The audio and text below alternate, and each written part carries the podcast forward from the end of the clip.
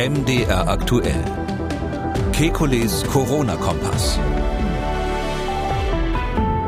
Dienstag, 24. Mai 2022. Die Ständige Impfkommission empfiehlt allen gesunden Kindern im Alter von fünf bis elf Jahren eine Impfdosis. Wie begründet die STIKO ihre Empfehlung und was ist davon zu halten? Außerdem, Bundesgesundheitsminister Lauterbach will allen einen zweiten Booster ermöglichen, aber Wer braucht den überhaupt? Außerdem, als Vorbereitung für den Herbst soll eine Regierungskommission bis Ende Juni alle bisherigen Corona-Maßnahmen evaluieren. Kann sie das fast ohne Daten überhaupt? Und Stichwort unspezifische Immunantwort, warum die Grippeimpfung zu fast 90 Prozent einen schweren Covid-19-Verlauf verhindert. Wir wollen Orientierung geben. Mein Name ist Camillo Schumann. Ich bin Redakteur, Moderator bei MDR aktuell das Nachrichtenradio. Jeden Dienstag und Samstag haben wir einen Blick auf die aktuellen Entwicklungen rund ums Coronavirus und wir beantworten Ihre Fragen. Das tun wir mit dem Virologen und Epidemiologen Professor Alexander Kekulé. Ich grüße Herr Kekulé. Guten Tag, Herr Schumann. Und da dachte ich irgendwann mal, uns gehen die Corona-Themen aus mitnichten. Ähm, es gibt eine ganz äh, neue Meldung. Bisher gab es ja keine generelle Impfempfehlung für die Kinder, also die Altersgruppe der 5- bis 11-Jährigen, sondern nur für Kinder mit Vorerkrankung oder Kontakt zu Risikopersonen äh, kam nach Ansicht der Ständigen Impfkommission bisher eine Impfung in Frage. Das hat sich ja nun geändert. Im Beschluss der STIKO zur 20. Aktualisierung der Covid-19-Impfempfehlung hat sie sich nun auch für eine Impfung für alle gesunden Kinder ausgesprochen. Allerdings reicht da nur eine Dosis. Also ein Pieks reicht, weil die STIKO davon ausgeht, dass die Mehrheit der Kinder sowieso schon eine Infektion hatte, bewusst oder unbewusst, deshalb nur eine Impfung. Was halten Sie von dieser Entscheidung? Ähm, tja, also die STIKO ist immer wieder für Überraschungen gut, sage ich mal. Ähm, also die, der Auftrag der STIKO ist ja, diese Sachen wirklich objektiv zu beurteilen nach rein wissenschaftlichen Fakten. Das ist ja so ein bisschen die Hoffnung, dass Fachleute, auch wenn es natürlich nie wirklich stimmt, da unparteiisch sind. Ähm, und die STIKO hat ähm, ja bisher ähm, einfach gesagt, für Kinder ist es so, die haben keine besonders schweren Verläufe, dass man also aufgrund der Häufigkeit schwerer Verläufe argumentieren könnte, dass die Impfung im Sinne des Kindes selber notwendig ist. Das war die ganz starke Überzeugung der STIKO. Und ähm, Sie haben zweitens gesagt, die Übertragung des Virus wird durch die Impfung nicht ausreichend gebremst, ähm, sodass also eine Impfung der Kinder auch nicht aus epidemiologischen Gründen zu verantworten oder, oder zu begründen ist, weil man dadurch jetzt äh, den Schutz der Risikogruppen, um die es ja eigentlich geht, nicht ähm, verbessern würde. Das war der Stand, Achtung, während der Delta oder noch vor der Delta-Welle. Das waren also die alten Varianten, wo der Impfstoff noch richtig gut gewirkt hat. 95 Prozent, wenn ich das zur Erinnerung sagen darf, bezüglich symptomatischer Erkrankungen bei Erwachsenen. Jetzt haben wir inzwischen Omikron. Das heißt, die Schwere der Erkrankungen ist für Kinder absolut in den Keller gesackt. Also die Fälle, wo Kinder schwer krank im Krankenhaus liegen, sind ähm, anteilig an den Infektionen wirklich extrem gering. Zweitens ist es so, dass gerade rausgekommen ist, dass dieses MIS-C, dieses äh, Multiinflammationssyndrom bei Kindern, was eine seltene Sache ist, in der Größenordnung von 50 pro 100.000 Kindern kommt es so ungefähr vor, wahrscheinlich sogar noch ein bisschen seltener, wenn man es genauer diagnostiziert dass das bei Omikron im Vergleich zu den vorherigen Varianten um mehr als das Zehnfache gesunken ist, das Risiko. Eine aktuelle Studie gerade aus Katar hat gesagt, dass das in der Größenordnung von drei pro 100.000 ist, statt, statt eben 50 pro 100.000. Also das, was man so immer so ein bisschen Angst davor hatte, Mensch, übersehen wir da was bei den Kindern mhm. bezüglich des immunologischen Syndroms, ist weg. Und es ist ja klar, dass die ähm, Verhinderung der Infektionen, ähm, also die Übertragbarkeit, das wird ja quasi äh, weder bei Erwachsenen noch bei Kindern äh, nennenswert verhindert durch die Impfung.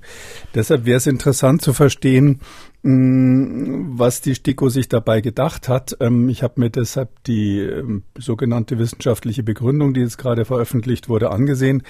Ähm, da ist nicht eine Studie zitiert. Also die haben ja immer, wissenschaftliche Arbeiten sind ja immer so, dass sie am Schluss die zitierten Studien quasi so als Literaturverzeichnis haben. Da ist nicht eine Studie dabei, die irgendwie neu wäre, wo man sagen würde, okay, das sind die Daten, auf die sie sich stützen. Sie zitieren ihre eigenen äh, alten Arbeiten hauptsächlich und ein paar Sachen, die damit gar nichts zu tun haben. Deshalb muss ich wirklich die Frage stellen, wie kommen die da jetzt plötzlich drauf? Und diese Idee nur eine statt zwei.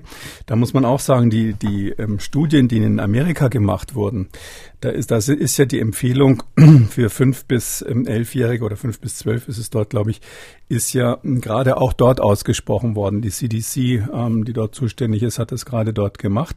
Und, und man hat vorher schon eine ganze Weile Erfahrungen sammeln können. Aber da sind natürlich mal grundsätzlich die Impfungen in so klassischen Studien bei Kindern mit reduzierter Dosis, ja, mhm. aber natürlich immer mit zwei Impfungen gemacht worden. Also das Einzige, was ich äh, sozusagen unterschreiben kann, ist, ja, wir haben inzwischen sehr viele Kinder weltweit, die geimpft wurden zwischen fünf und elf. Und da sind keine irgendwie relevanten Nebenwirkungen aufgetreten, wo man jetzt sagen müsste, Mensch, das äh, kann man nicht verantworten. Das ist hier also nicht so. Scheint so zu sein, dass diese Herzmuskelentzündung sogar eher in der Altersgruppe über, über elf Jahren häufiger ist. Und deshalb würde man sagen, na ja, die Daten ähm, äh, sprechen jetzt von der, von die Sicherheitsdaten sprechen nicht wirklich dagegen. Ähm, aber ich kann es ganz ehrlich gesagt nicht nachvollziehen. Also ich wüsste gern, was da gelaufen ist. Also wenn ich Sie richtig verstanden habe, die sehr, sehr schwachen Argumente, die für eine Impfung von Kindern während der Delta-Variante gesprochen hat, ähm, die sind jetzt mit der Omikron-Variante noch schwächer geworden und deswegen ist sozusagen jetzt sind so, so viele Fragezeichen über Ihrem Kopf. Ja, um mal so einen Faktor zu nennen, die sind ungefähr zehnmal schwächer geworden, wenn Sie so den Mittelwert nehmen, Krankheitsschwere und so weiter. Also daher müsste man jetzt schon, auch wenn man jetzt weiß, okay, die Nebenwirkungen sind nicht relevant, muss man ja wirklich eine Begründung haben. Ähm, daher muss ich sagen, ich kann es nicht nachvollziehen. Ich will aber nicht ausschließen, dass ähm, hinter den Kulissen, ohne dass das jetzt öffentlich gemacht wurde, die STIKO irgendwelche sehr klugen Überlegungen hatte. In Amerika ist ja die Situation anders, um das nochmal zu beleuchten, warum die CDC das macht. In Amerika haben wir eine wahnsinnig hohe Quote extrem fettleibiger Kinder zwischen fünf und elf. Es gibt eine sehr hohe Quote äh, von Kindern in diesem Alter, die ähm, medizinisch völlig vernachlässigt sind. Anders kann man es nicht ausdrücken. Die gehören, gehören hauptsächlich zu der schwarzen und ähm, Latino-Community dort in Amerika. Und da haben, haben die amerikanischen Gesundheitsbehörden rausgerechnet, dass für diese speziellen Gruppen ähm, dass äh, die Möglichkeiten auch sich zu schützen schlechter sind, weil die Älteren schlechtere Jobs haben, äh, sich nicht vor Infektionen schützen und so weiter. Und aus diesem Gesamtbild, was, sage ich mal, aus unserer Sicht typisch Amerika eigentlich ist, ähm, hat man dort sich dann dafür entschieden. Ähm, diese ganzen Kriterien, die dort in der Waagschale waren, die sehe ich bei mhm. uns nicht. Mhm. Also die Population kann man nicht direkt miteinander vergleichen. So ist es weder die Population noch die, den Zugang zu medizinischen Versorgungen. Das ist ja bei uns, ähm, natürlich gibt es im Einzelnen, klar, wer in prekären Verhältnissen äh, lebt, hat natürlich ähnliche Probleme, aber die sind von der Größenordnung nicht mit dem zu vergleichen, was in den USA ist. Okay, also viele Fragezeichen, aber um sozusagen einen versöhnlichen Abschluss äh, zu finden, weil Sie ja gesagt haben, möglicherweise äh, werden kluge Überlegungen äh, hinter den Kulissen angestellt. Was wären so eine kluge Überlegung? Oh, das kann ich jetzt nicht spekulieren, weil ich muss einfach als Wissenschaftler relativ nüchtern sagen und deshalb merken Sie auch, dass ich so etwas, sag ich mal, auf den Topf gesetzt bin, seit ich das gelesen habe. Also wenn man als Kommission, als Fachkommission seine vorher wirklich gründlich begründete Position, da waren ja nun wirklich, das war ja auf Studien gestützt, wenn man die um 180 Grad dreht, dann braucht man dafür einen Grund. Da kann man nicht sagen, hm, was interessiert mich mein Gewäsch von gestern. Unterm Strich ähm, hören ja trotzdem verunsicherte Eltern jetzt zu. Wie sollen die jetzt mit dieser Information umgehen? Ja, ich glaube, ähm, die Eltern müssen einfach selber so ein bisschen ihre innere Einstellung, das ist ja immer so bei allen Impfungen, ja. Man, man muss einfach ähm, schon einfach überlegen, was habe ich für eine Einstellung zum Risiko. Ähm, bin ja selber Vater auch von Kindern, die äh, immer mal wieder geimpft werden müssen. Ähm, da ist jetzt zum Beispiel, wenn Sie jetzt, äh, nehmen, nehmen Sie mal die Windpockenimpfung. Da ist ja auch nicht so, dass Sie die machen müssen unbedingt, ja.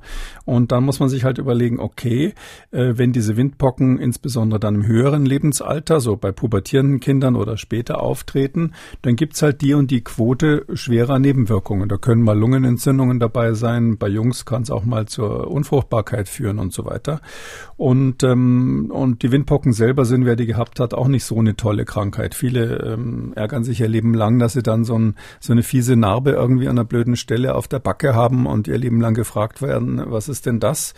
Ähm, daher kann man sagen, okay, das will ich meinem Kind einfach jetzt ersparen, auch wenn es eine normalerweise jetzt nicht lebensbedrohliche Erkrankung ist, mache ich die Impfung.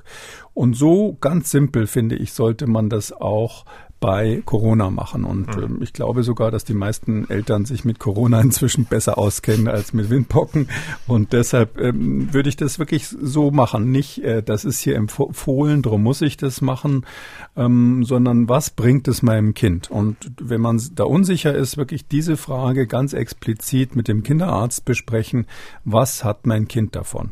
Und wenn man dann am Schluss überzeugt ist und sagt, jawohl, das ist für das Kind selber von Vorteil in der Bilanz, dann soll man es bitte machen. Und wenn man aber nicht genug Argumente gehört hat, dann kann man ja auch noch warten. Vielleicht kommt ja auch noch das eine oder andere Argument. Das wissen wir ja nicht. Es kann sein, dass im Herbst eine neue Variante kommt, die zum Beispiel für Kinder, obwohl sie natürlich jetzt alle oder zum großen Teil durchimmunisiert sind, ähm, dann gefährlich ist. Weil die, was ja auch noch, um das auch noch loszuwerden, Entschuldigung, dass ich jetzt keinen positiven Abschluss hinkriege, aber ist ja, ja, aber es ist ja auch noch Folgendes zu berücksichtigen. Die STIKO, Sie gehen ja, Sie sagen ja, die STIKO geht davon aus, dass die Kinder sowieso schon einmal infiziert waren und deshalb nur eine Impfung brauchen. Ja, dieser Doppelwopper wäre jetzt im Sinne des Impfschutzes durchaus sinnvoll, weil man durch die Kombination gerade Richtung Omikron-Varianten einen besseren Schutz hinkriegt, zumindest vorübergehend. Äh, bei Kindern ist es nicht so ganz eindeutig, aber sieht auch so aus. Jetzt ist nur die Frage, dann wird ja die Abwägung noch schwieriger, wenn ich davon ausgehe, dass die sowieso alle einmal infiziert sind. Ähm, da muss ich ja überlegen, ist der Unterschied sozusagen zwischen nur genesen oder genesen plus eine Impfung, ist das die generelle Empfehlung wert? Und wenn ich das empfehle, wenn ich das ausspreche, dann muss ich das begründen. Da muss ich aufschreiben, erstens, so und so ist das Risiko nur mit der Infektion. Zweitens, ähm, das Risiko wird wie folgt verringert durch diese einmalige Impfung, wo es, glaube ich, auch kaum Studien zu gibt. Ähm, und deshalb empfehle ich das. Weil Sie gerade die Windpocken angesprochen haben, äh, die bringen mich zu einem Hinweis an dieser Stelle. Die Affenpocken sind ja aktuell das äh, heiß diskutierteste Gesundheitsthema. Alles, was Sie dazu wissen müssen, erfahren Sie im neuen Podcast mit Professor Kekulé am Freitag. Werden wir ausführlich in Kekules Gesundheitskompass, dem neuen Podcast, alle wichtigen Antworten zum Thema Affenpocken liefern. Und wenn Sie da auch noch eine Frage haben, dann schreiben Sie uns einfach an gesundheitskompass.mdraktuell.de. Die Affenpocken. Schwerpunkt in der nächsten Ausgabe Kekules Gesundheitskompass diesen Freitag. Herr Kikole, ähm, wir bleiben beim Thema Impfung. Äh, die Politik, die lässt sich ja aktuell vom schönen Wetter nicht beeindrucken. Die Gedanken, die liegen beim Herbst, denn der wird kommen und somit auch wieder steigende Infektionszahlen. Bundesgesundheitsminister Lauterbach, der denkt schon jetzt äh, an weitere Impfungen. Wir hören mal kurz rein. Eine Lehre aus der Pandemie ist nie, wollen wir wieder zu wenig Impfstoff haben. Wir bereiten daher auch eine Impfkampagne vor, um den Impfstoff verimpfen zu können, wenn er im Herbst äh, spätestens gebraucht wird. Wir möchten all denjenigen, die das brauchen oder wünschen, eine vierte Impf Impfung anbieten können, auch dann mit den adaptierten Impfstoffen. Außerdem sollen die Impfzentren weitergeführt werden. Herr Kekulé, jeder, der eine vierte Impfung möchte, soll sie bekommen. Aber braucht die vierte Impfung auch jeder? Na, dafür gibt's bisher keine einheitliche Empfehlung. Das wird ja weltweit diskutiert. Ich würde mal sagen, Irgendwann braucht wahrscheinlich jeder Erwachsene eine weitere Impfung. Das kann man schon so sagen, einfach weil sowohl der Schutz durch Genesung als auch der Schutz durch Impfung bei diesen Viren offensichtlich nachlässt und auf der anderen Seite das Virus sich ja ständig verändert. Also da, das wird zwar offensichtlich im Moment von der Gefährlichkeit immer schwächer, aber es ist natürlich trotzdem dann so, dass es zu Impfdurchbrüchen oder, oder Durchbrüchen im weitesten Sinne kommt. Deshalb braucht man es irgendwann. Die Frage ist nur erstens, braucht man diese Impfstoffe, die jetzt verfügbar sind? Ähm, wahrscheinlich bis zum Herbst ähm, noch ein Omikron-Impfstoff. Mhm. Und braucht man ähm, die Impfung jetzt? Oder wann braucht man sie? Weil klar ist, dass innerhalb von vier Monaten die Wirksamkeit zum Beispiel der klassischen Impfstoffe, die gegen den Wuhan-Typ noch entwickelt wurden, gegenüber Delta in einen Bereich absinkt, wo man es eigentlich, fast hätte ich gesagt kann, vergessen kann. Das geht nach vier Monaten in, in eine Größenordnung von zehn Prozent äh, Schutz bezüglich der ähm, bezüglich der ähm, symptomatischen Erkrankung. Der Schutz gegenüber Infektionen ist äh, erfahrungsgemäß zehnmal schlechter. Also der ist dann bei ein bis zwei, drei Prozent irgendwo nach vier Monaten. Das heißt also, wenn man sich jetzt impfen lässt, ist man nach den zumindest jetzt verfügbaren Daten im Herbst wieder so weit, dass man die nächste Impfung braucht. Mm, deshalb ist die Frage des Zeitpunkts und dann natürlich die Hoffnung, dass die, dass die Impfstoffe, die im Herbst dann zur Verfügung stehen, auf die dann zirkulierenden Varianten passen. Und das ist ja die Gretchenfrage. Das wissen wir bisher nicht. Das ist die absolute Gretchenfrage. Im Zeitpunkt ist relativ klar. Jetzt wird schon der Herbst vorbereitet. Auch eine Impfkampagne soll ja dann starten. Die Impfzentren sollen sozusagen on hold gehalt, äh, gehalten werden. Und ähm, Karl Lauterbach hat sich auch zur Auswahl äh, an Impfstoffen geäußert. Hören wir mal kurz rein. Daher sind wir gut vorbereitet, bereits für die Wuhan-Varianten. Dort haben wir ausreichend Impfstoff beschafft. Dieser Impfstoff ist beschafft worden auf der Grundlage der Verträge der letzten Legislaturperiode. Wir werden auch einen angepassten Omikron, reinen Omikron-Impfstoff bekommen von der Firma BioNTech. Der ist ebenfalls bereits also bestellt und beschafft worden auf der Grundlage bestehender Verträge. Was noch fehlt, ist ein sogenannter bivalenter Impfstoff, ein Impfstoff, der für die Wuhan-Variante wie für die Omikron-Variante wirkt. Der wird von der Firma Moderna vorbereitet und wir werden also somit im Haushalt weitere 830 Millionen Euro bereitstellen, um auch diesen Impfstoff beschaffen zu können.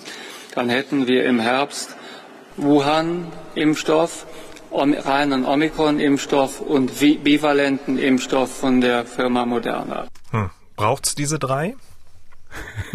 ja, weil der Bivalente wahrscheinlich ziemlich schnell alle sein wird. Also das wird so laufen wie bei dem tetravalenten Influenza-Impfstoff, wo eben gegen vier verschiedene äh, Viren geimpft wird. Und dann gibt es auch einen Trivalenten, wo es nur drei sind. Und da können Sie sich vorstellen, welcher der Ladenhüter ist von den beiden. Klar, wenn Sie sich da mit einem spritzen können, der sozusagen bei, gegen beides wirkt. Ich fand es ganz lustig. Äh, wir sind gut vorbereitet, hat er gesagt.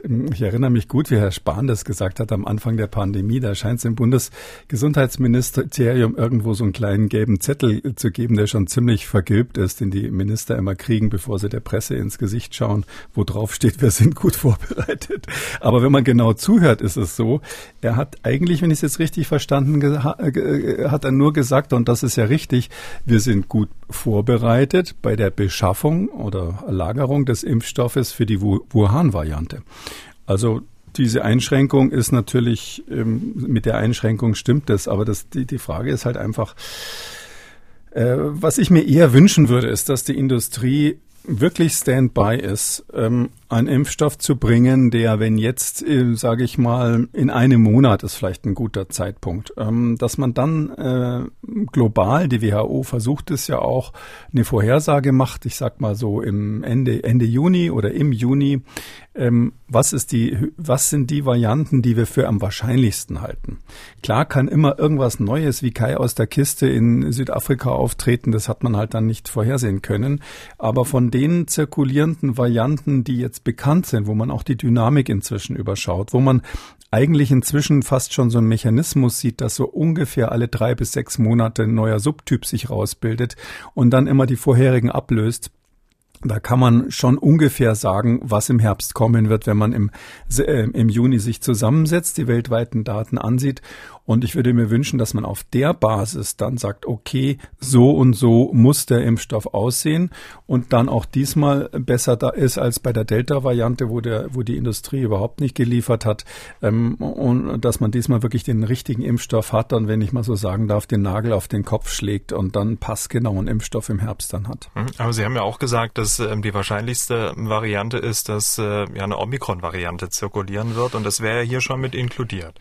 Das sage ich, aber das mhm. ist ja so, das ist bekannt, dass das meine ähm, sinngemäße Prognose seit Anfang der Pandemie ist und im Konkreten seit Omikron gibt, wo mir ja ähm, am Anfang sehr viele Kollegen massiv widersprochen haben.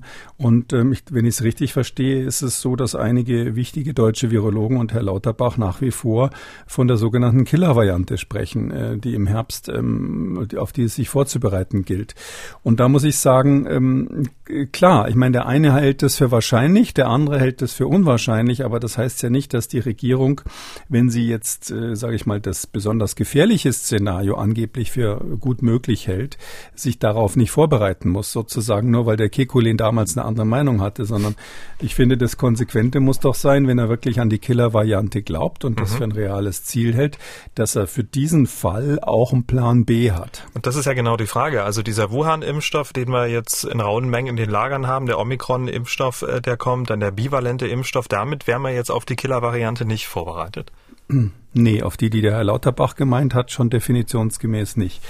Also ähm, ich glaube, mit dem Bivalenten, um es mal positiv abzubinden, ist es so, sind wir wirklich auf das, was so im Spektrum ist, gut vorbereitet. Und es ähm, ist auch sehr wahrscheinlich, dass wenn man das Immunsystem mit zwei verschiedenen Reizen sozusagen hier äh, stimuliert, dass man dann auch eine noch größere Ausweitung ähm, des Impfschutzes in Richtung neue Varianten hat. Also diesen Regenschirmeffekt sozusagen noch ein bisschen weiter hat. Der wird natürlich verstärkt, wenn man mehrere Impfungen hat. Wir wissen, dass das gerade bei Jugendlichen und Kindern, das ist ein, eine Erkenntnis der letzten Wochen und Monate, ähm, die am Anfang eigentlich gar keinen Schutz vor Omikron hatten durch die normalen Impfungen, dass man, wenn man mehrmals impft, also wenn Sie jetzt boostern bei Kindern, dass Sie dann tatsächlich eine Ausweitung der Impfwirkung kriegen ist ja auch nicht grundlos, dass, dass Kinder bei manchen äh, Impfungen im Kindesalter eben mehrmals geimpft werden, weil man weiß, das Immunsystem springt halt manchmal nicht so schnell an in dem Alter.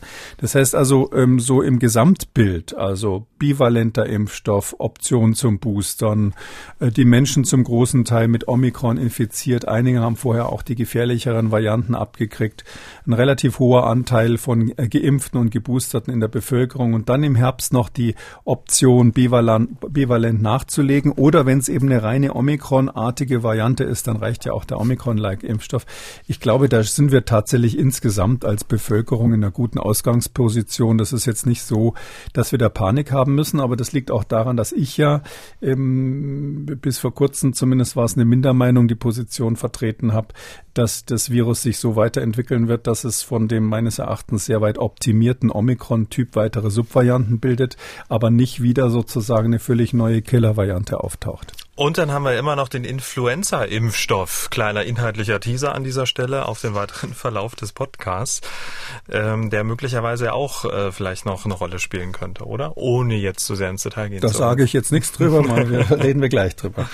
Neben den Impfungen werden möglicherweise ja auch wieder Schutzmaßnahmen im Herbst eine Rolle spielen. Am 23. September wissen wir ja, läuft das Infektionsschutzgesetz aus. Spätestens nach der Sommerpause also muss der Bundestag ja eine Entscheidung treffen, wie es dann weitergehen könnte um eine auch eine ja fundierte Basis für Entscheidungen zu haben, ist im Infektionsschutzgesetz Artikel 5 Absatz 9 eine externe Evaluierung äh, zu den Auswirkungen der bisherigen Regelung festgelegt worden. Eine externe Kommission soll bis zum 30.06. ihre Ergebnisse vorlegen. Sie soll also schauen, ob und wie, in welchem Umfang die Maßnahmen gewirkt haben. Die Bundesregierung wiederum soll bis zum 30. September dem Deutschen Bundestag das Ergebnis der Evaluierung sowie eine Stellungnahme der Bundesregierung zu diesem Ergebnis übersenden. Herr Kikuli, ähm, ich war äh, nie das allerhellste Licht äh, in Mathematik, aber der 30. September ist weit nach dem 23. Das Ergebnis soll also dem Bundestag nach ihrer Entscheidung zum Infektionsschutzgesetz mitgeteilt werden. Bisschen schwierig, oder? Oh Gott, das habe ich jetzt noch gar nicht, das habe ich noch gar nicht auf dem Schirm gehabt. Da haben Sie was ausgegraben. Ähm, ja, also das wird man dann schon so machen, dass es ähm, vernünftig ist, sage ich mal. Aber in der Tat ähm, haben Sie natürlich recht, ähm, dass man diese Termine dann ähm, operativ nochmal nachziehen muss. Ja, sollte man. Vielleicht kann ich entschuldigend Folgendes sagen. Jetzt es ist ja so, das, Infekt das Infektionsschutzgesetz, also diese ganze Regelung, die kommt vom 10. Dezember 21. Also 10. Dezember ist quasi, wenn ich es richtig in Erinnerung habe, das Datum gewesen, wo das äh, verabschiedet wurde, am nächsten Tag veröffentlicht. So, hm, jetzt ist es so, damals hat man halt einfach gesagt, da war ja der 30.06. wahnsinnig lange hin. Man hatte keine Ahnung, wie sich die Pandemie weiterentwickelt. Omikron war zu dem Zeit noch nicht ernsthaft auf dem Schirm, ernsthaft auf dem Schirm, obwohl es die Hypothese gab, dass sich solche Varianten entwickeln könnten. Wir haben ja schon damals über die äh, über diese Messias-Variante als Möglichkeit gesprochen und äh, der Bundestag musste quasi ins Blaue irgendwas entscheiden und deshalb ist es richtig gewesen, dass man gesagt hat, die Maßnahmen werden nochmal evaluiert, ob wir das so oder anders brauchen. Damals war ja auch eine heiße Diskussion nochmal zur Erinnerung. Ein Teil der ähm, äh, der Fachleute haben dringend Lockdowns empfohlen. Es wurde gesagt, dass wir Weihnachten wieder alles zumachen müssen und so weiter. Ähm, es waren sowieso schon alles ziemlich verspätet, weil vorher Bundestagswahlen gewesen waren. Damit hat man die ganze Delta-Welle in gewisser Weise verschlafen und, und, und deshalb war es einfach nur richtig zu sagen, wir beschließen jetzt mal irgendwas, was irgendwie so halbwegs ein Kompromiss ist, wo alle mitmachen und dann sehen wir weiter und lassen uns von den Experten mal was Vernünftiges auf den Tisch legen. Das heißt, jetzt lastet natürlich die Beantwortung der Fragen, die damals unklar waren, die lastet jetzt auf diesem sogenannten Sachverständigenausschuss. Und das steht, wie Sie richtig sagen, schwarz auf weiß im Gesetz. Am 30.06. ist Stichtag. Da müssen die was vorlegen. Und in dieser Regierungskommission sind 18 Mitgliederinnen und Mitgliedern und ich muss mich sofort korrigieren, es sind 17, denn Professor Christian Drosten hatte seine Teilnahme am 28. April beendet. Offiziell hatte sich ähm, dazu nur sein Arbeitgeber, die Charité, geäußert und auf Anfrage geschrieben, er, Christian Drosten, sei zu der Überzeugung gelangt, dass Ausstattung und Zusammensetzung nicht ausreichen, um eine wissenschaftlich hochwertige Evaluierung gewährleisten zu können. Die Kritik, die Ausstattung der Kommission reiche nicht aus, kommt sogar aus der Kommission selbst. Stefan Huster ist nämlich der Vorsitzende eben dieser, dieses Sachverständigenausschusses und er sagt, mit Blick auf die zu geringe Zahl an Epidemiologen in der Kommission und den nicht vorhandenen Mitteln, Personal, um Studien zu lesen und zu bewerten etc., die Frage muss erlaubt sein, ob der Ausschuss nicht von Anfang an auf dem falschen Gleis stand. Also quasi ein, ein Ausschuss, ein zahnloser Ausschuss? Ähm, das kann ich natürlich aus der Innensicht nicht wirklich beurteilen, aber ähm, ich bin sicher, dass die von der Charité mitgeteilte Kritik von Christian Drosten ähm, von ihm stammt und äh, sie ist auch berechtigt. Ähm, ich habe ja das äh, über zehn Jahre lang in einer Kommission beim Bund, die, ähm, die sogar richtig auch gesetzlich äh, verankert ist, äh, mitgekriegt. Das ist einfach, äh, selbst wenn Sie eine Fachkommission haben, wo, wo Profis sitzen, das war damals ja die Schutzkommission, ähm, die sich um Bevölkerungsschutz gekümmert hat, dann haben Sie, selbst wenn da bei uns waren ja wirklich nur Fachidioten gesessen, jeder für sein Thema wirklich wahnsinnig spezialisiert. Und wir haben uns immer so Gäste zu Spezialthemen eingeladen. Aber wenn Sie dann jetzt irgendwo in einem Detail mal wirklich eine Vorlage für eine politische Entscheidung machen müssen, das kommt ja dann manchmal vor, dann wollen Sie natürlich nicht mehr als Wissenschaftler sozusagen nur so ein nettes Gespräch beim Bier mit dem Kollegen führen, sondern dann wollen Sie was abliefern, was Hand und Fuß hat, wo zum Beispiel die Literatur zitiert wird unten dran, um nochmal Richtung Stiko ähm, was auszuteilen. Und, ähm, und und, und nicht irgendwas, was so zusammengeklaubt ist, was auch ein Journalist bei irgendeinem Magazin machen könnte. Und ähm, dafür brauchen sie Personal. Dafür brauchen sie mhm. wirklich ähm, Personal. Das heißt also, ähm, äh, da, da muss da eine kleine Arbeitsgruppe sitzen und das Spezialthema vorbereiten, weil die Kommission, also diese Sachverständigenausschuss, wie es da im Gesetz heißt, die, das ist ja, die ist ja absichtlich sozusagen pluralistisch besetzt. Da sollen ja klinische Ärzte mit drin sein, da sollen Soziologen und Psychologen drin sein. Äh, ich, eben der, der äh, Chef der Charité, also der, ähm, äh, der Chefarzt quasi ist dabei und so weiter und so weiter. Also eine, und ein paar Virologen, übrigens viele deckungsgleich mit dem Corona-Expertenrat der Bundesregierung, den es dann auch noch gibt. Aber ähm, es ist so, die, die sollen ja sozusagen ähm, auf die Daten blicken und dann jeder aus seiner Sicht quasi Gewichtungen machen. Aber wenn Sie die Daten nicht haben, weil Sie kein Personal haben, was die zugearbeitet haben, dann ist das Ganze äh, für die Katz. Und dann gibt es eben Leute, die aus einer gewissen, wahrscheinlich letztlich politischen Motivation heraus sagen, egal, wenn ich da was zu sagen habe, dann mache ich das. Äh, ob, ob ich jetzt auf ein weißes Blatt Papier geblickt habe oder nicht, ich werde meine Meinung da kundtun. Und dann gibt es Leute wie, wie den Christian Drosten, der dann aus meiner Sicht völlig konsequent sagt, nur wenn ich keine Daten habe, die ich angucken kann, dann gehe ich wieder, bevor ich irgendwas unterschreibe, ähm, was dann hinterher irgendwie nicht Fisch, nicht Fleisch ist. Die Frage ist ja, braucht man Personal, das ähm, die Daten auswertet ähm, oder hat man die Daten, die grundlegenden Daten überhaupt nicht? Also gibt es denn überhaupt eine Datengrundlage, auf der man Personal vorausgesetzt und Geld und Struktur äh, überhaupt eine Bewertung vornehmen kann? Ja, da gibt es schon einiges. Also es ist ja nicht so, dass wir seit gestern Pandemie hätten. Also seit nach zwei Jahren gibt es jetzt weltweit so viele Studien wie kaum zu einem anderen Thema. Also mir kommt das so ähnlich vor wie bei der AIDS-Forschung. Da gab es auch so Phasen, wo man überhaupt nicht mehr mit, mit dem Lesen mitkam. Ähm, und ähm, das kann ich sagen, also da gibt es sehr, sehr viele Daten und ähm, man kann natürlich, es ist natürlich nicht so, wie das manchmal so dann auch so in der Öffentlichkeit dargestellt wird. Wissenschaft ist nicht, ist nicht so, dass sie Daten haben, aus denen dann quasi nach einem Algorithmus äh, völlig glasklar die eine oder andere Entscheidung ähm, zu, zu empfehlen ist, sondern sie haben Daten, die müssen erstmal als solche stimmen, die müssen dann vorbereitet sein, dass man quasi mehrere Szenarien aufbauen kann. Dann macht man typischerweise ähm, so eine Szenarioanalyse. Man sagt also, wenn jetzt also das eintritt, ähm, sag mal gefährliche Variante, im Herbst. Ähm, dann, äh, was sind dann unsere Optionen? Was machen wir dann? Wenn also gar keine gefährliche Variante mehr kommt, was sind dann unsere Optionen und so weiter? Und in diesem, ähm, in diesen Szenarien, die beurteilt man dann nach unterschiedlichem Risikograd. Also wir haben das früher, ähm, wenn wir solche Studien gemacht haben, quasi mit so einem Würfel gemacht, wo es blaue, gelbe und rote äh, kleine Bausteine gab. Der sah so ähnlich aus wie ein Rubik-Würfel, kann man sich vorstellen. So, das sind dreidimensionale Risikomatrix haben. Und dann können Sie anhand dieser Mit Risikomatrix können Sie dann äh, das äh, ein äh, wahrscheinliches, ein besonders unwahrscheinliches und so eine Art Worst-Case-Szenario können Sie quasi drei Szenarien basteln und in jedem Szenario Empfehlungen geben, was dann wissenschaftlich die nach der Wahrscheinlichkeitsrechnung beste ähm, Lösung ist. Und dann sind Sie, wenn Sie klug sind als Wissenschaftler, nicht so, dass Sie eine Empfehlung abgeben, sondern das legen Sie dann den Politikern auf den Tisch und sagen, schau mal her, du hast jetzt drei Optionen von uns gekriegt, ähm, der, der Rest ist deine Sache, weil nur der Souverän ist ja vom Volk legitimiert. So Wissenschaftler haben ja, das muss man immer wieder betonen, keine demokratische Legitimation.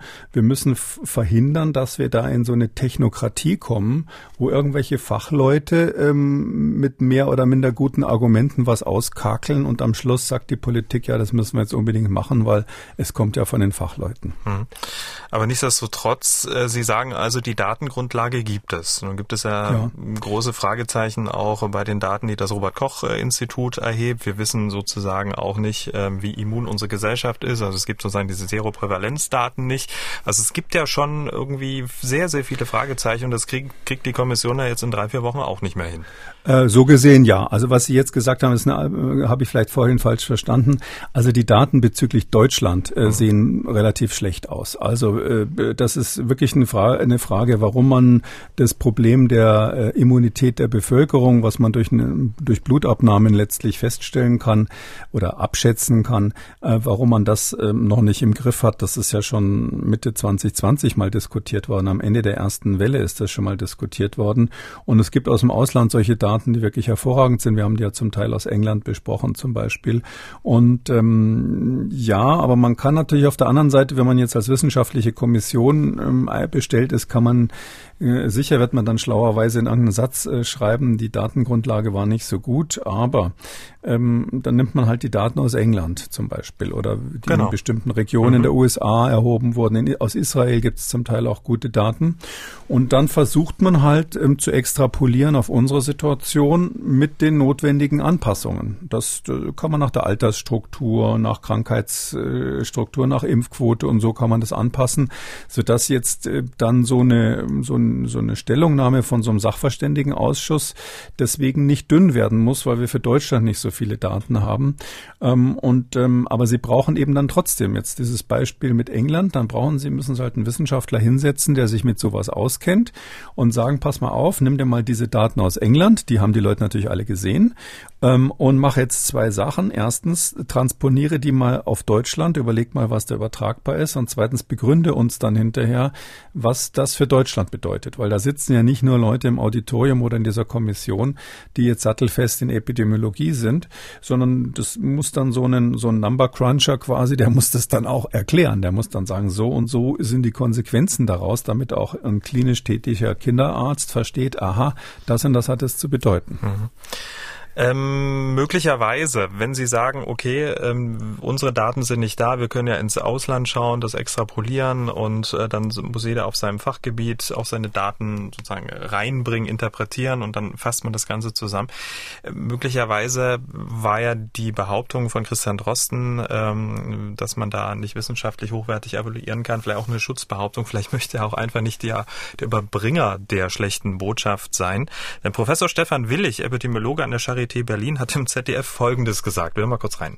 Die Regionen, in denen Hotspot-Regelungen dann eingeführt worden sind, im Vergleich zu denen, wo das nicht gemacht wurde in den letzten Monaten, sind letztlich von den Infektionszahlen ungefähr vergleichbar. Das heißt, man kann daraus ablesen, dass viele Maßnahmen letztlich wenig gebracht haben, querstrich überzogen waren. Was sagen Sie dazu?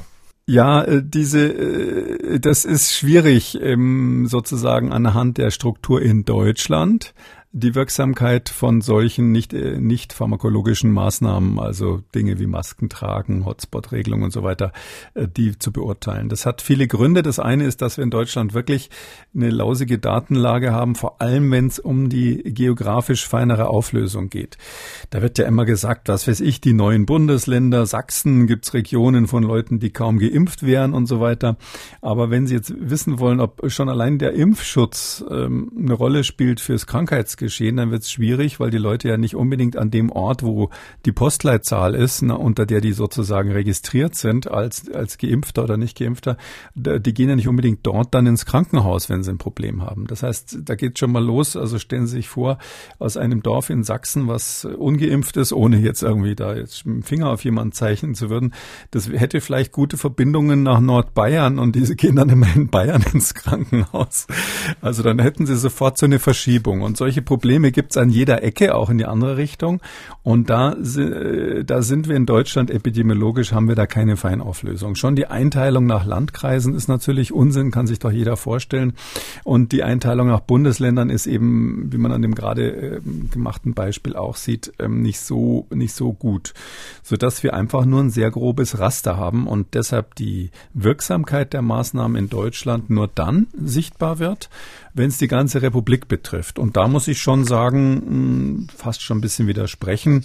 Also ähm, als man, als wir diese Lockdowns dann hatten, ja, die gab es ja ein paar Mal. Nicht, dass ich jetzt dafür plädieren will, aber die Daten waren da eindeutig. Also sobald dieser Lockdown auch nur angesagt wurde, schon eine Woche vorher gingen die Infektionszahlen runter. Und da gibt's internationale Studien aus ganz vielen, viel besser kontrollierten Bereichen, wo man das einfach besser machen kann, mhm. wo man gemerkt hat, welche Maßnahme was bewirkt. Und äh, deshalb glaube ich schon, dass man, ähm, dass man da Ergebnisse rausziehen kann. Und ich glaube auch nicht, dass ähm, jemand da aus der Kommission rausgeht, weil ihm das mögliche Ergebnis nicht gefällt. Das, das glaube ich nicht. Zu dem Zeitpunkt zumindest nicht. Vor allem, weil Sie jetzt Christian Drosten persönlich angesprochen haben. Der ist jetzt nicht jemand, dem es nicht gelingt, sich durchzusetzen in so einer Kommission, wenn es darauf ankommt. Jetzt haben Sie ja sich auf die Infektionszahlen kapriziert, jetzt mit dem ähm, strikten Lockdown. Jetzt geht es ja aber aber natürlich auch um andere Auswirkungen dieses ähm, Lockdowns oder der nicht pharmakologischen Maßnahmen, psychosoziale Schäden etc. pp. Das muss man ja auch mit in diese Waagschale und darum geht es ja in der Bewertung ähm, der Situation dann im Herbst. Wie geht man damit um? Ähm, Nochmal die Frage oder vielleicht anders formuliert, fahren wir im Jahr drei der Pandemie, was jetzt den Herbst angeht und die Vorbereitung noch immer so ein bisschen auf Sicht, was wir eigentlich tun, was sinnvoll ist und was nicht?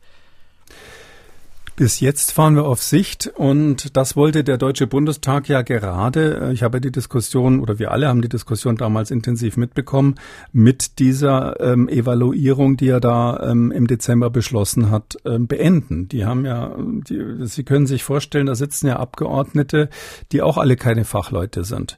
Und die sind natürlich genervt davon, dass sie als Volksvertreter, die ja ihren Job ernst nehmen, dann so einschneidende Maßnahmen ähm, beschließen sollen ähm, und aber auch keine richtigen Grundlagen dafür haben. Die sind ja hinter den Kulissen zum Teil verzweifelt, weil sie nicht wissen, was sie machen sollen. Und am Ende fragen sie dann äh, ihren allgemeinen Arzt äh, in ihrem Landkreis, in ihrem Wahlkreis, wo sie herkommen.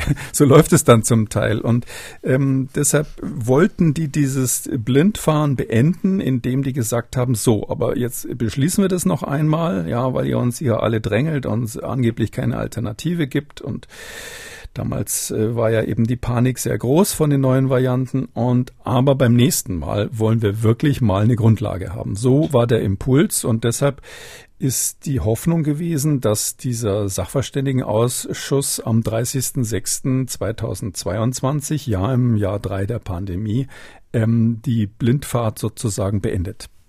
Das war schön formuliert ähm, und zusammengefasst. Äh, und jetzt die Frage an Sie persönlich äh, gestellt, bleiben wir im Herbst im Blindflug? Ähm, wissen Sie, das Gute ist, dass aus meiner Sicht, aber meine, meine etwas optimistischere Einschätzung ist ja bekannt, aus meiner Sicht ist es so, dass Ende Mai die, das, das Corona-Problem, also diese Pandemie als nationaler Notfall, vorbei ist. Also ich glaube, äh, weil wir ja einfach verschiedene Probleme immer gewichten müssen. Ähm, wenn Sie sich in den Finger geschnitten haben und das blutet da, ist es die ersten Tage vielleicht eine schlimme Sache. Aber irgendwann kommt der Moment, wo die Wunde noch da ist, aber Sie irgendwie vergessen haben, dass Sie die eigentlich haben, außer Sie äh, hauen sich mal die Finger an oder so. Das heißt also, es ist so, die Pandemie wird meines Erachtens im Herbst ähm, rein medizinisch gesehen zu einem ähm, handelbaren Problem werden. Also wir werden das im Griff haben. Ähm, und da kommt es dann nicht mehr so drauf an, ob jetzt die Regierung die äh, ganz perfekte Lösung beschließt oder so eine 80-20 irgendwie noch akzeptable Lösung, weil einfach das Problem nicht so groß ist. Ja, mhm. wenn Sie, äh, äh, was weiß ich, mit dem Flugzeug am Boden fahren, Taxiing machen, dann ist ein kleiner Fehler bei, beim Lenken eben nicht so schlimm, als wenn Sie gerade im Sturzflug, im Landeanflug oder sonst wo sind. Und wir sind im Moment in, in einer relativ ruhigen Situation mit dem Ganzen. Und wenn jetzt ähm, nicht das Virus quasi im Herbst wieder ähm, den riesigen Alarm auslöst, dann äh, kommt es auf diese Feinheiten, sage ich mal, nicht so sehr an und dann wird man auch Zeit haben, das eine oder andere noch zu korrigieren. Ähm, jetzt die Masken wegzuschmeißen, kann ich niemand empfehlen und ganz grundsätzlich kann ich nur sagen, mal so grob gesagt, wenn man jetzt schon eine Empfehlung machen will, im Sommer, wenn wir alle in Urlaub fahren, muss man aufpassen, nicht zu viele Infektionen zu importieren. Ich bin wirklich dafür, im Flugzeug zum Beispiel die Masken zu behalten. Ähm, und im Herbst ist einfach die Frage, startet man in die neue Saison mit der Maske rein, ja oder nein? Ich meine, man sollte erstmal mit der Maske anfangen und dann deeskalieren, wenn man merkt, man braucht sie nicht. Ich hatte ja eingangs schon gesagt, äh, als wir über die Impfung für den Herbst gesprochen haben, drei Impfungen sollen äh, zur Auswahl äh, stehen nach Aussagen von Karl Lauterbach. Aber eine Impfung kam ja auch noch gar nicht auf dem Zettel, und zwar die Gruppeschutzimpfung. Vielleicht könnte die ja auch noch eine Wirkung bringen für den Eigen- und den Fremdschutz. Es gibt aktuelle spannende Daten aus Katar, die zumindest für den Eigenschutz von einem schweren Covid-Verlauf ein sensationelles Ergebnis äh, gezeigt haben. Aber äh, Vorsicht Preprint, ne? wichtiger Hinweis an dieser Stelle. Ähm, was sagen Sie zu dieser Studie? Äh, ja, also die ist zwar nur ein Preprint, also noch nicht begutachtet, aber sieht wirklich sehr, sehr solide aus. Ähm, Katar muss man dazu sagen, da denkt man jetzt vielleicht, oh, das ist ja irgendwie dieser unseriöse Haufen, der da irgendwas mit der Fußballweltmeisterschaft zu tun hat. Da, äh, da gibt es ein, so einen Ausleger, so einen sogenannten Satellitencampus von der Cornell University, die ja da in der Nähe von New York City ist. Und das ist wirklich eine der absoluten US-Top Ivy League äh, und die haben in Katar auch ein WHO-Büro und die haben das gemacht, äh, gemeinsam da mit der Hamad Medical Corporation. Das ist ähm, quasi die, das nationale Gesundheitssystem in Katar. Also das ist wirklich von aus einer sehr seriösen Quelle, die bisher auch schon viele sehr gute Studien übrigens gemacht haben, weil das natürlich in so einem Golfinselstaat irgendwie relativ easy ist, mit bei so einer kleinen Bevölkerung mm, ähm, mal eine wirklich ähm, aussagekräftige Daten zu produzieren. Und die Frage, die dahinter steht, ist ja die, also nur noch mal so so rekapitulierend, ähm, das äh, es gibt ja dieses Phänomen, dass wenn Sie gegen eine Sache impfen, dass es dann ähm, eine Zeit lang auch komischerweise weniger Infektionen mit anderen Krankheiten gibt. Berühmt ist, sind die Tuberkuloseimpfungen in Afrika bei Kindern hat man das gemacht und dann diese erstaunliche Feststellung gemacht, dass die ungefähr ein Jahr lang auch vor anderen Infektionskrankheiten relativ geschützt waren. Also nicht 100 Prozent, aber die einfach seltener bekommen haben. Und man nimmt an, dass das damit zu tun hat, dass das Immunsystem quasi unspezifisch aktiviert wird. Also Stichwort angeborene Immunantwort. Das sind eben Mechanismen, die nicht speziell auf ein Virus oder ein Bakterium gehen, sondern eben auch gegen andere. Und das hat man schon und gerade am Anfang der Pandemie auch bei SARS-CoV-2 gesehen, weil da war man ja völlig verzweifelt. Man hatte keinen Impfstoff und hat natürlich überlegt, können wir nicht irgendwas machen? Also der Vorschlag mit der Tuberkuloseimpfung kam zum Beispiel auch. Können wir nicht irgendwas machen, um uns besser zu schützen? Vielleicht ein anderer Impfstoff, der über Kreuz irgendwie einen gewissen Effekt hat. Und in dem Zusammenhang sind natürlich erstmal die Influenza-Impfungen getestet worden und es gibt würde ich mal sagen, mindestens fünf Studien, die so andeutungsweise tatsächlich immer wieder gezeigt haben, dass Leute, die frisch gegen Influenza geimpft sind, Gilt auch für andere Impfstoffe, aber da ist es leichter, weil so viele Influenza-Impfungen gibt einfach, die frisch geimpft sind, dass die ähm, in den Monaten danach, ich sag mal so vier Monate oder sowas, auch einen deutlichen Schutz vor Covid haben, mhm. im Sinne von symptomatischen Erkrankungen. Nur waren das immer kleine Studien. Also zum Beispiel die eine, die da ähm, viel diskutiert wurde, die kam aus Brasilien oder beziehungsweise war, war in Brasilien gemacht worden von Leuten aus Basel. Und da war halt immer das Problem, die haben da einfach nur so Gesundheitsdaten sich angeschaut. Und wenn sie ähm, Leute, die geimpft sind, mit Leuten, die nicht geimpft sind, in dem Fall jetzt gegen, gegen Influenza, gegen Grippe, wenn sie die vergleichen, ähm, dann haben sie den sogenannten Healthy User Effekt, heißt das. Also der gesunde Medikamentennutzer. Normalerweise ist es bei Medikamentenstudien so. Also Leute, die sich immer gesund verhalten und die vorsichtig sind und die sagen, oh, ich lasse mich jetzt gegen Influenza impfen, weil das wird ja hier empfohlen. Gerade in Brasilien ist das ein Zeichen dafür, dass sie ein anderes Leben führen als diejenigen, die nicht geimpft sind. Und dann ist es natürlich kein Wunder, dass der, der sich brav impfen lässt, auch weniger Wahrscheinlichkeit hat, Corona zu kriegen. Vielleicht, weil er mehr Geld hat, weil er besser aufpasst oder sonst was. Und dass der eben ähm, ähm, dann statistisch gesehen auch weniger schwere Verläufe hat, weil er vielleicht weniger übergewichtig ist oder ähnliches. Und dieser Healthy User Effekt, der hat diesen ganzen anderen Studien Probleme gemacht, sodass die Fachleute gesagt haben, das glauben wir noch nicht. Und da haben die Leute aus Katar gesagt, so, jetzt wollen wir es aber wirklich mal wissen. Jetzt ist Schluss mit äh, lustig, jetzt nehmen wir über 30.000 Mitarbeiter aus dem Gesundheitssystem ähm, aus dem eigenen, das ist ja so ein nationales Gesundheitssystem eben da von dieser Hamad Corporation. Und ähm, wir nehmen unsere eigenen ähm, Health Workers und die sind ja alle ungefähr gleich. Also das, da kann man davon ausgehen, dass jetzt zwischen den Krankenschwestern, Ärzten, Krankenpflegern und so weiter nicht so ein Riesenunterschied ist wie zwischen anderen Bevölkerungsgruppen. Und mit denen haben die eben eine sogenannte testnegative Fallkontrollstudie gemacht. Das heißt, das ist zwar auch eine Beobachtungsstudie, aber die funktioniert so, dass man diese 30 Leute, 30.000 Leute rekrutiert. Also da braucht man einfach welche, die also ähm, irgendwann mal ähm, positiv geworden sind äh, mit, mit einem PCR-Test. Das ist natürlich kein Problem heutzutage. Und dann äh, schaut man, äh, wer von denen war geimpft und wer von denen war nicht geimpft. Also man macht quasi, man testet quasi erst im zweiten Schritt, nachdem man die rekrutiert hat äh, und, und, und die, die Kontrollen und die Fälle sozusagen mit der genau der gleichen Methode rausgezogen hat, sodass da kein großer Unterschied sein sollte.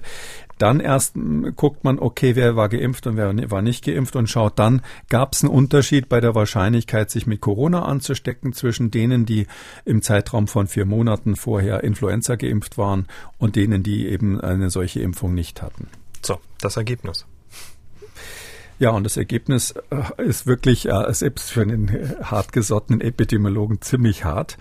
Es ist so, dass ähm, die, die, der, der Schutz vor einer schweren Impfung, also vor einer schweren Infektion, also vor einer schweren Corona-Infektion einschließlich Todesfälle, die hatten aber in der Studie keinen Todesfall, liegt bei 89 Prozent. Wow. Also die Influenza-Impfung, um das nur nochmal zu sagen, schützt vor schweren Corona-Verläufen mit einer Wirksamkeit von 89 Prozent. Da, da hat sich so mancher äh, Corona-Impfstoff schwerer getan, sowas nachzuweisen. Und das ist wirklich hart. Das stimmt. Und, ähm, und die Impf und, und der Schutz vor, vor den vor, ähm, sage ich mal so, ähm, normalen Verläufen, also alle, die symptomatisch sind, nicht nur schwere, liegt bei 30 Prozent. Das heißt also, da ist ein deutlicher Effekt. Man muss allerdings dazu sagen, die Studie ist natürlich jetzt nicht mit Omikron gemacht worden, sondern das war alles in der Zeit, ähm, irgendwann Anfang 2020 oder im Jahr 2020 ist das gemacht worden, von September bis mhm. Weihnachten war das, ähm, äh, in einer Zeit, wo man noch keinen Impfstoff hatte. Also das heißt, das waren dann sozusagen noch die, die Originalvarianten, die norditalienische war das dann im Wesentlichen.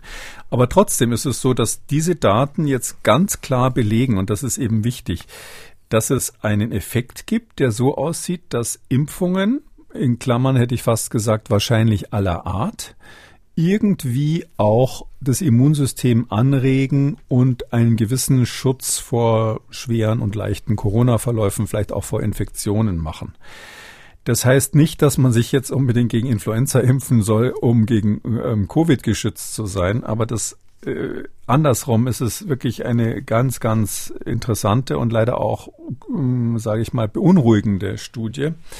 Weil was bedeutet das denn für die Corona-Studien? Was bedeutet das denn zum Beispiel für die Daten aus Israel, dass jetzt bei Omikron wir im Moment noch so eine Schutzwirkung haben von, sage ich mal, 30, 40 Prozent und dass wir bezüglich der ähm, Ansteckung eine Schutzwirkung bei Omikron haben von den Impfungen, wenn sie jetzt nicht geboostert sind, die irgendwo zwischen 0 und 3 Prozent liegt, also irgendwo im Keller unten ist.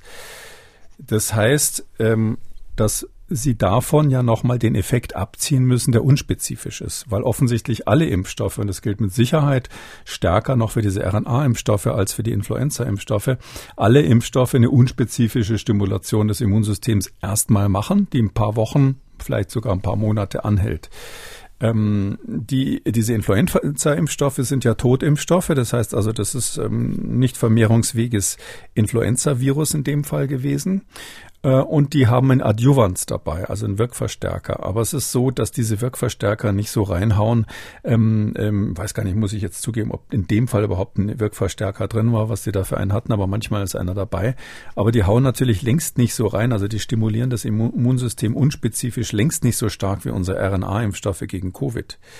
Und das heißt, es kann sein, dass ein Großteil, oder es ist sogar wahrscheinlich, dass ein Großteil der sogenannten Schutzwirkung von diesen Covid-Impfstoffen unspezifisch ist. Und das wäre auch eine Erklärung dafür, dass das so nach ein paar Monaten immer wieder verschwindet. Und dann können sie boostern, dann sind sie wieder, haben sie wieder gute, guten Schutz. Also dann geht er wieder hoch auf 60 Prozent oder sowas, wenn sie die Vermeidung von Krankenhausaufenthalt meinen oder 70, 80 Prozent. Und nach drei, vier Monaten ist es wieder weg. Ähm, wir müssen bei den, ähm, so ähnlich wie ein Placebo-Effekt, ja. Also wir haben ja hier schon mal gesprochen über Placebo, dass Leute, die bei Medikamentenstudien Medikamenten kriegen, immer sich besser fühlen, wenn sie überhaupt nur die Pille geschluckt haben. Dann haben wir gesprochen über den Nocebo-Effekt. Ähm, das meint, äh, dass jemand, der Medikamente bekommen hat und glaubt, da äh, gefragt wird, äh, spürst du Nebenwirkungen, dass der auch bei Nebenwirkungen dann tendenziell eher sagt, ja, ja, ich habe so ganz schlimmes Kopfschmerzen gehabt, obwohl er eigentlich gar nicht den Wirkstoff hatte. Ich würde sagen, wir müssen jetzt so einen Begriff wie den Vacebo-Effekt von Vaccinia, ja, einen Vacebo-Effekt quasi mal ähm, aufschreiben und sagen, es gibt bei Impfungen eine unspezifische Stimulation. Die müssen wir abziehen, wenn wir die Wirksamkeit des Impfstoffs berücksichtigen wollen. Warum müssen wir die abziehen? Weil sonst könnte ich ja auch in die Sauna gehen oder mir ein Eimer kaltes Wasser über den Kopf kippen. Das äh, stimuliert auch kurzzeitig das Immunsystem. Die Frage, die sich ja anschließt, ist, ob man dann künftig äh, möglicherweise auch äh, auf die ja, Corona-Impfung verzichten kann und sagt, äh, wir pimpen in Anführungszeichen unseren Influenza-Impfstoff, flanschen da noch äh, was anderes mit rein und, und dann ist gut. Ähm, das glaube ich nicht. Also die Idee ist ja schon, die Hoffnung ist ja schon irgendwie einen langfristigen Effekt zu haben. Und aus meiner Sicht ist es so, also die, meine Arbeitshypothese, wir haben ja vorhin so ein bisschen über Gutachter gesprochen und so weiter und, und wie man da arbeiten muss. Also für mich ist das wahrscheinlichste Szenario, was aber nicht belegt ist, aber was wahrscheinlich ist, folgendes. Unsere Wuhan-Impfstoffe wirken gegen den Wuhan-Typ und sie wirken auch noch mit einer gewissen Effektivität gegen die nachfolgenden Alpha- und Delta-Typen zum Beispiel. Gegen Beta aus Südafrika haben sie schon schlecht gewirkt. Und gegen Omikron glaube ich, dass ein Großteil der Wirkung ein solcher Placebo-Effekt ist, dass man quasi eine unspezifische Stimulation hat, die nach drei Monaten wieder futsch ist. Das heißt, wir müssen, wenn wir es irgendwann mal mit schlimmeren Mutanten zu tun haben, das bei Omikron ist das Problem nicht so schlimm, weil Omikron als solches halt nicht so gefährlich ist. Da können Sie im schlimmsten Fall eben auch sich natürlich immunisieren und dann, dann haben Sie es auch irgendwie ein paar Antikörper dagegen. Aber wenn mal eine schlimmere, falls tatsächlich mal eine schlimmere ähm, SARS-CoV-2-Variante kommen sollte, brauchen wir natürlich eine spezifische Impfung und zwar eben nicht eine, die nur durch eine allgemeine Stimulation des Immunsystems äh, wirkt, sondern die wirklich spezifisch im Sinne der sogenannten adaptiven Immunität was macht äh, und zwar nachhaltig macht. Klar, diese Impfstoffe produzieren alle Antikörper und sie können in der Zellkultur schöne Effekte nachweisen, dass sie sagen, aha, da sind jetzt gegen das Spike-Protein Antikörper gebildet worden und auch mhm. Zellen, die dagegen wirken. Aber offensichtlich ist es so, dass wenn Sie eben gegen den Wuhan-Typ geimpft haben, aber dann die, die Schutzwirkungen gegenüber Omikron betrachten, ähm, dass da diese unspezifischen Effekte eine erhebliche Rolle spielen. Und die müssen wir einfach rausrechnen. Zum Beispiel bei so Fragen, ähm, soll man jetzt eine allgemeine eine Impfpflicht oder eine spezielle Impfpflicht für bestimmte Berufsgruppen beschließen, ja oder nein? Da muss man einfach wissen, ist der Schutz, den diese Studien zum Teil so ein bisschen noch zeigen, zum Beispiel gegen Omikron, wenn sie ursprünglich gegen äh, Wuhan geimpft waren, ist der kleine Schutz, den man da noch sieht bezüglich der Ansteckungsfähigkeit, ist der impfstoffspezifisch oder kann ich als Gesetzgeber auch durch ein milderes Mittel, ich möchte jetzt nicht sagen Verschreibung von Saunagängen, aber durch ein anderes Mittel, sagen wir mal, auch nehmen wir mal die Influenza-Impfung als Alternative, ja, kann ich vielleicht den gleichen Effekt oder einen vergleichbaren Effekt kurzzeitig mit einer anderen Impfung erzeugen. Mhm. Und das ist natürlich dann ganz wichtig bei der Frage, ähm, die ja gerade vom Bundesverfassungsgericht entschieden wurde, darf der Gesetzgeber ähm, so eine Impfpflicht dann für bestimmte Berufsgruppen aussprechen? Weil Sie gesagt haben, nachhaltiger ähm, Impfschutz, ähm, das ähm, soll ja dann auch das Ziel sein. Deswegen auch eine spezifische Impfung. Aber ich meine, wenn wir ganz ehrlich sind, das zeigt jetzt auch die Erfahrung, nach, nach vier Monaten ist ja mit den Corona-Impfstoffen Feierabend. Also da kann ich ja auch einen Influenza-Impfstoff nehmen. naja, es, es gibt da zwei Effekte. Der eine ist, ähm, dass tatsächlich, ähm, das wird jetzt unter Fachleuten, kann man sagen, weltweit eigentlich so als gegeben angesehen, äh, dieses SARS-CoV-2, dieses Virus hat einfach so eine Frequenz von sechs Monaten ungefähr, etwas weniger wahrscheinlich sogar. Da kommt dann die neue Subvariante im weit oder neue Variante im weitesten Sinn und verdrängt immer die vorherige. Das ist so scheinbar der Rhythmus dieses Virus. Man kennt sowas von anderen Coronaviren auch und in den Lehrbüchern stand immer so drin, alle ein bis zwei Jahre verändern die sich, aber das hat man natürlich nie so genau untersucht. Kann sein, dass bei den anderen unerkannt die Frequenz auch so kurz gewesen ist, aber man hat es nicht gesehen. Und außerdem kommt es ja auch auf die Gesamtpopulation an. Wir haben jetzt eine weltweite Pandemie, da sind natürlich andere, andere Dynamiken drinnen. Also das ist das, die Seite vom Virus, ja. Und die andere Frage ist, wenn ich dann eine spezifische Immunität habe, also eben nicht diese allgemeine Stimulation, die auch über Kreuz mit anderen Erregern geht, sondern eine spezifische adaptive Immunität mit Antikörpern, die wirklich schützen und so weiter, die hört leider irgendwann mal auf. Aber da wissen wir nicht, wann die aufhört, insbesondere bezüglich schwerer Verläufe.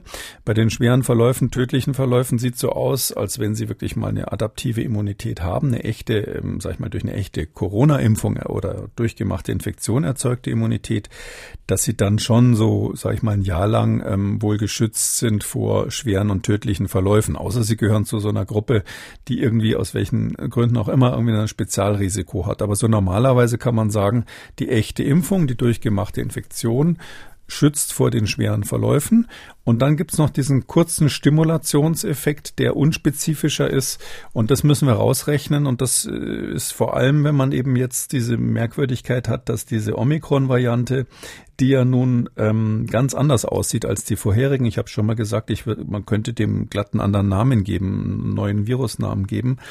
Ähm, diese Omikron-Variante hat ja zum Beispiel die Besonderheit, dass man im Kindesalter bei den Impfungen, da sprachen wir eingangs drüber, da sind ja die Daten so, dass sie mit ein, einmal einer Impfung überhaupt nichts bewirken. Wenn Sie zwei Impfungen machen, passiert ein bisschen was bei den Kindern. Also Impfung mit, mit dem Wuhan-Impfstoff in Bezug auf die Omikron-Variante. Und erst witzigerweise, wenn Sie die Kinder boostern, dann fängt, äh, dann haben die plötzlich so eine ausgeweitete Immunität, die dann irgendwie auch gegen Omikron geht.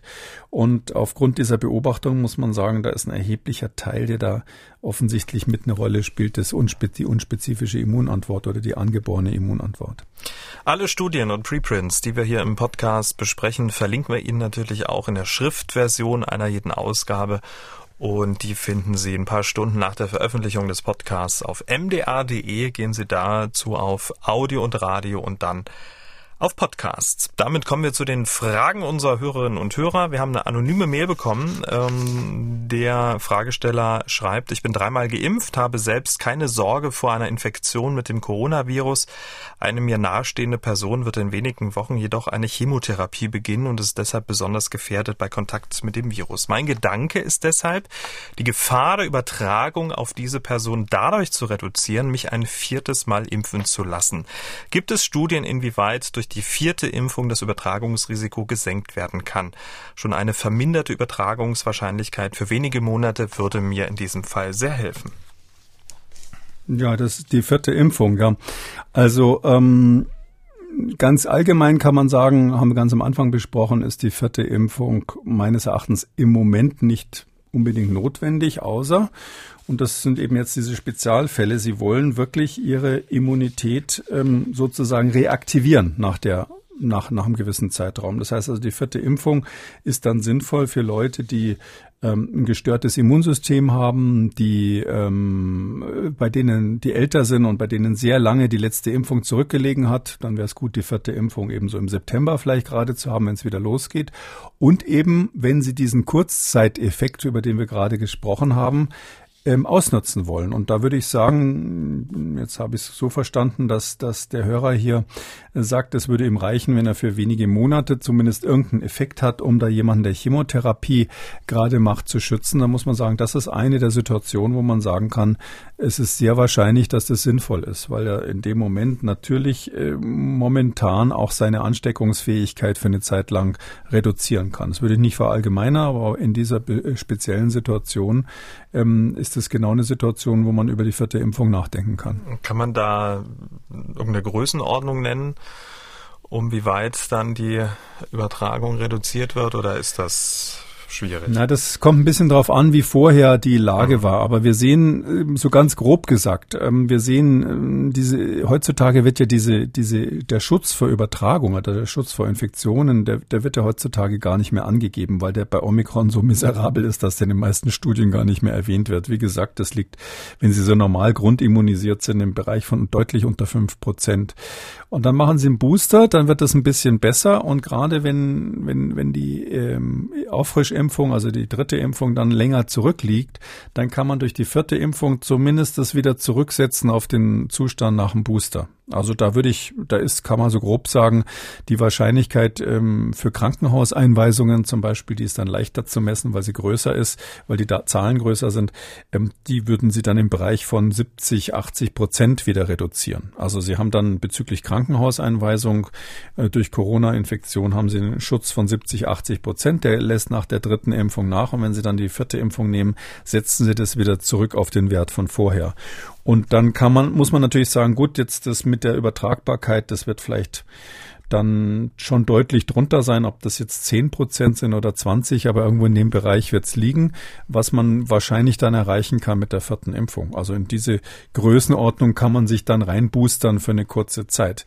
Die Frage ist nur, das war jetzt die Empfehlung für den einen Hörer, die Frage, die natürlich wichtig ist und die eine andere ist, ist, kann man daraus begründen, dass man jetzt eine ganze Berufsgruppe zum Beispiel impft?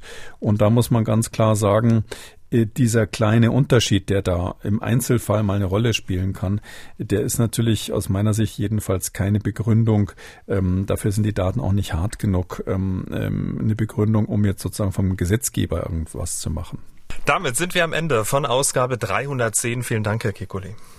Gerne, bis dann, Herr Schumann. Ciao. Sie haben auch eine Frage rund ums Coronavirus, dann schreiben Sie uns an mdraktuell-podcast.mdr.de Sie können uns auch anrufen, das kostet nix 0800 322 00.